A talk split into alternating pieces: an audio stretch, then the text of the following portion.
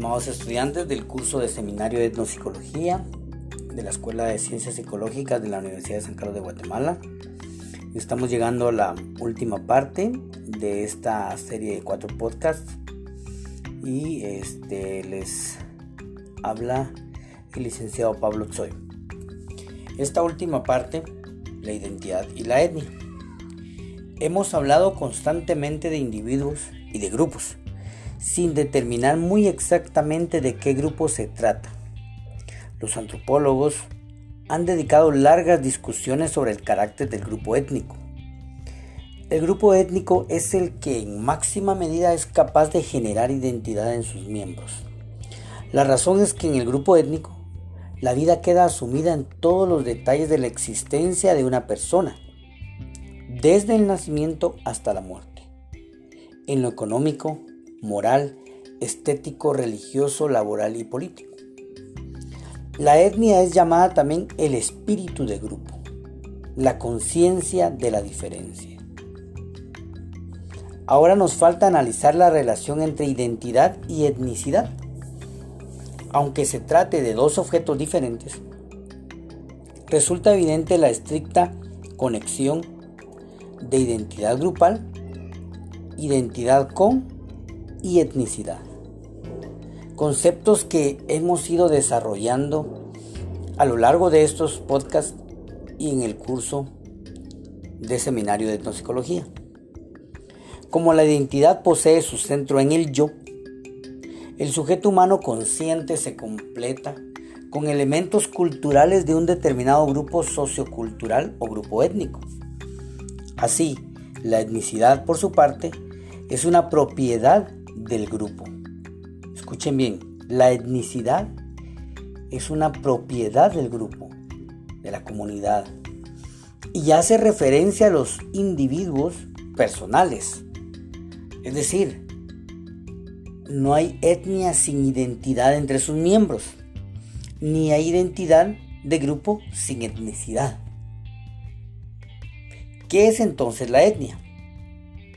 Es la unidad totalizadora de los elementos que constituyen en un grupo humano un ser colectivo. Las razones de participación, el entendimiento, la visión histórica y de futuro y su orientación en la vida. Esa unidad concentra en sí la identidad de las personas miembros. En cuanto totalizadora, no solo reúne elementos culturales como lengua, costumbres, tradiciones, en una sola unidad coordinada y compacta. Además, etniciza, es decir, convierte en elementos identificantes a todos los aspectos de la vida, a los que atribuye una particular significación que interesa y determina la vida del grupo. Podríamos decir que la etnia es el resultado de un proceso estable, de intercambios, comunicaciones y diferenciaciones entre los individuos al interior del grupo y entre un grupo y otros. Al mismo tiempo, la etnia produce esta diferenciación, comunicación y solidaridad. En pocas palabras, la etnia crea un entendimiento étnico. Y en breve, la etnicidad es un aspecto del autorreconocimiento de una colectividad y el reconocimiento de sí. frente a los ojos de los extraños. Los elementos concretos que producen este reconocimiento son aquellos que significan para la comunidad étnica un propio ser, sus conocimientos, sus preciosas tradiciones y poseen un particular valor. Dichos elementos de etnicidad se han transformado en signos y símbolos, cuyo significado es accesible únicamente en su valor más esencial a los integrantes del grupo. Consecuentemente, la etnicidad es también un elemento discriminador que da consistencia y un horizonte cerrado a la unidad del grupo étnico. También estamos entendiendo que la etnicidad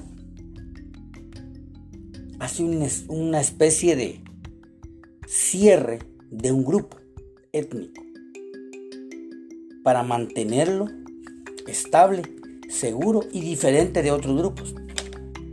Con ello la unidad étnica se separa de otras o se contrapone a otras comunidades y otros grupos étnicos. El conjunto de estos elementos discriminantes constituyen la frontera étnica. Este es nuevo concepto. El lugar se separa entre el entendimiento étnico y otro.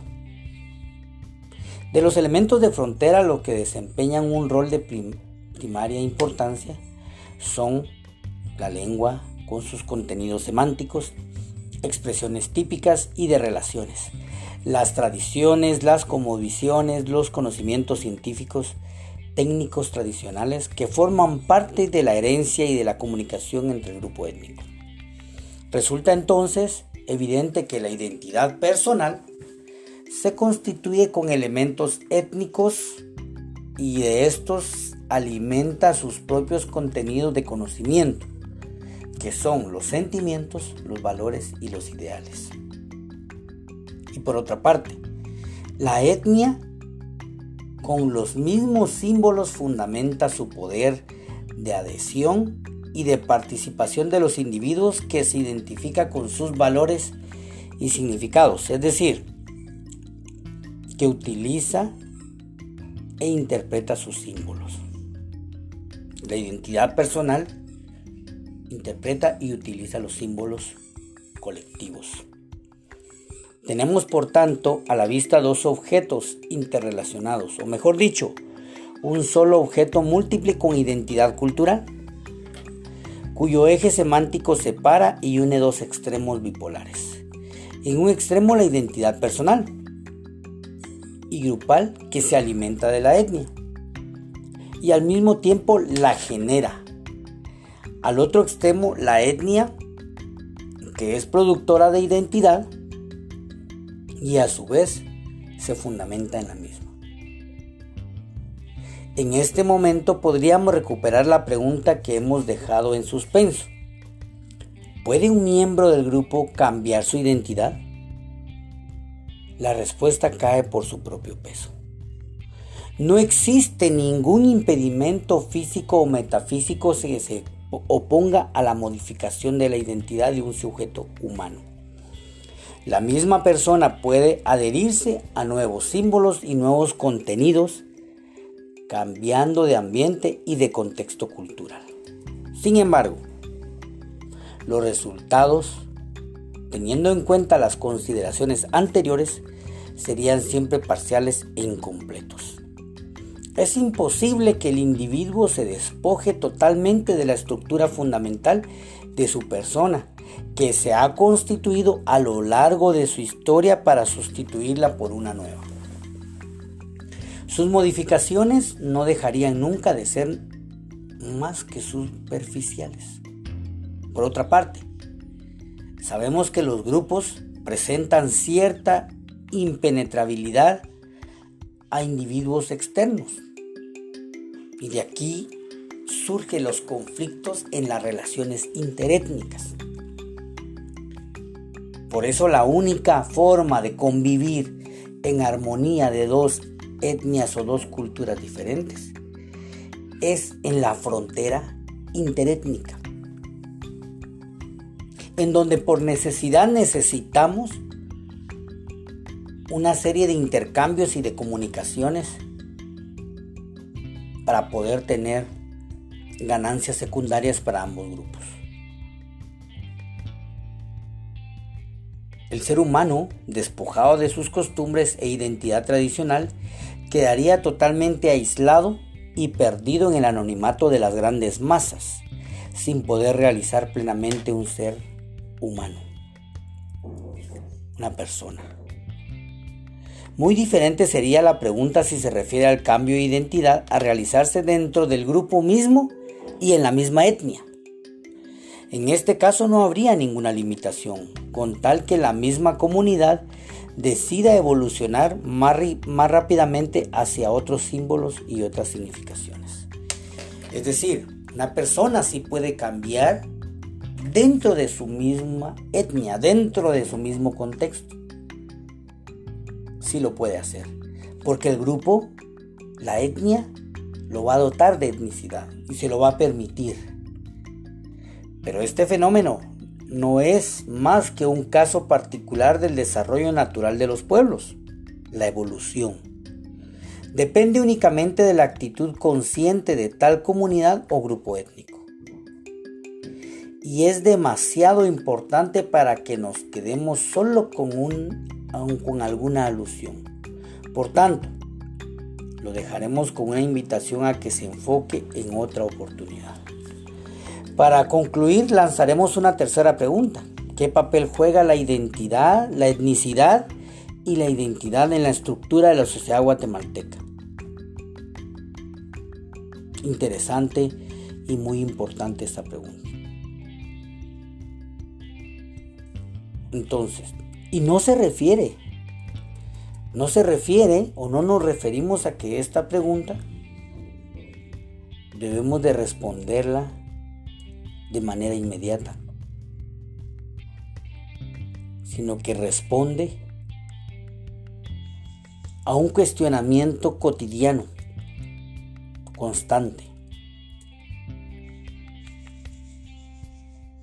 El deseo de seguridad y de comunicación no pueden proceder hasta que los mismos pueblos oprimidos y las minorías alcancen el derecho de defenderse a sí mismos y más adelante. El cambio de la globalización nos ha aproximado a todos, los unos a los otros, a través de las tecnologías, en este caso, como las redes sociales, por ejemplo. Pero esto significa a la vez una vez una, una más desesperada defensa de las diferencias culturales, lingüísticas, históricas que nos dan el carácter de seres humanos. Una solución ecléctica y superficial de estos fenómenos sería tan mala como la situación históricamente consagrada de las opresiones de las clases y de las agresiones a las etnias. Guatemala es un país notoriamente compuesto por una multitud de etnias que han generado históricamente sus respectivas identidades personales y colectivas. Querer construir una paz a espalda de las etnias Sería como vendarse los ojos para no ver el barranco. Solo un estudio profundo de esta realidad humana, liberado de los prejuicios etnocentristas que han dominado este país desde el siglo pasado, puede abrir una esperanza de comprensión y de justicia. Es necesario descentralizar el poder así que los grupos étnicos puedan, puedan proteger a sus culturas, sin necesidad que los estados sean divididos en fragmentos. Esta puede ser una buena lección para nosotros y la emergente necesidad de reconocimiento que se ha despertado. Como en todas partes en las comunidades culturalmente diversas y que generan sus propias identidades, conscientes de su propio poder y de su dignidad humana. Hasta aquí, Antonio Galo Armosino. Nos da tiempo brevemente de hacer un análisis de lo que el actual gobierno ha estado promocionando como la celebración del bicentenario de la independencia. Cabe la pregunta de ¿cuál independencia? ¿Qué grupo se está independizando de qué otro grupo? ¿A quién?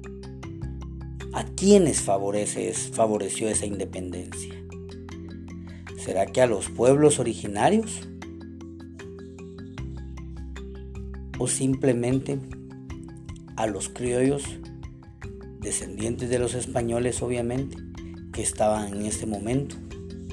Y que siguen dominando el estado de Guatemala. Con esto estamos concluyendo la serie de cuatro episodios con el tema de la identidad. Muchas gracias.